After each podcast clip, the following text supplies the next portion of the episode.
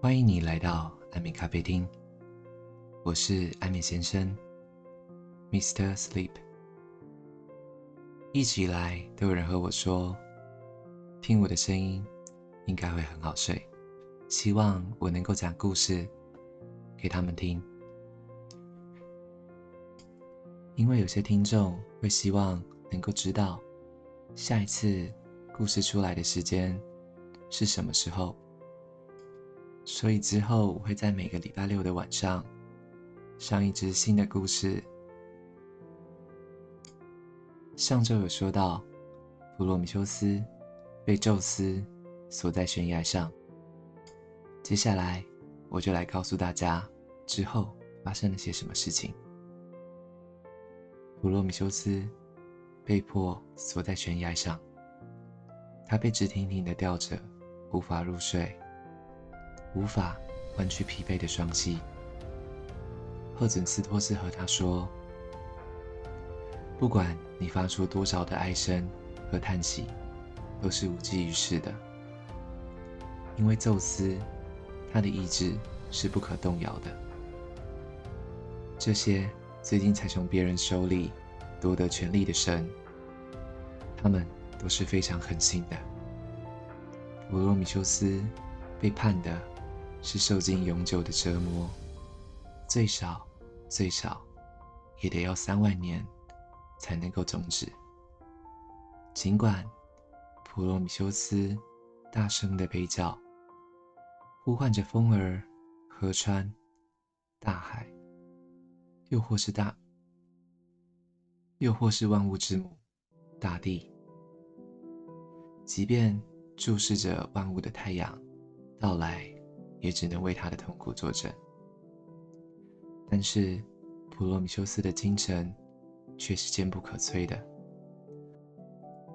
即使宙斯再三的逼问他，要他说明他的不祥预言，而他的预言是一种新的婚姻将使诸神之王面临毁灭，但他始终没有开口解释。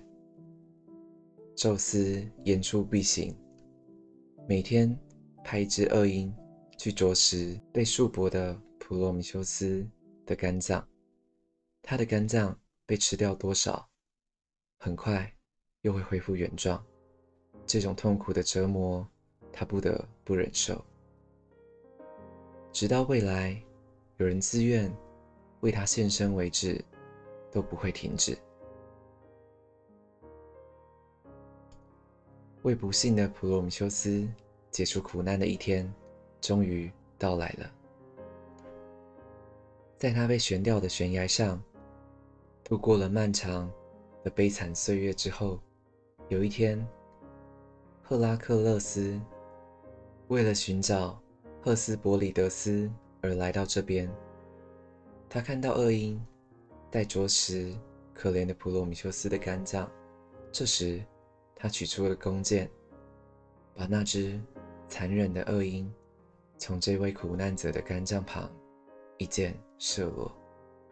随后，他松开普罗米修斯的锁链，解放了普罗米修斯，带他离开了山崖。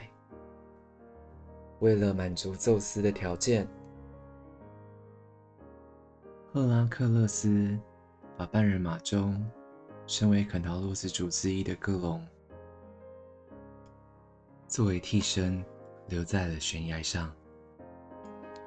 为了彻底执行宙斯的判决，环上还有一块高加索山上的石子，这样宙斯依然可以自豪地宣称，普罗米修斯依旧被他锁在高加索山的悬崖上。普罗米修斯的故事就讲到这边。之后会跟大家说的下一个故事，是人类的时代，而这个故事是在普罗米修斯之后发生的。那就请大家期待下一个故事吧。晚安。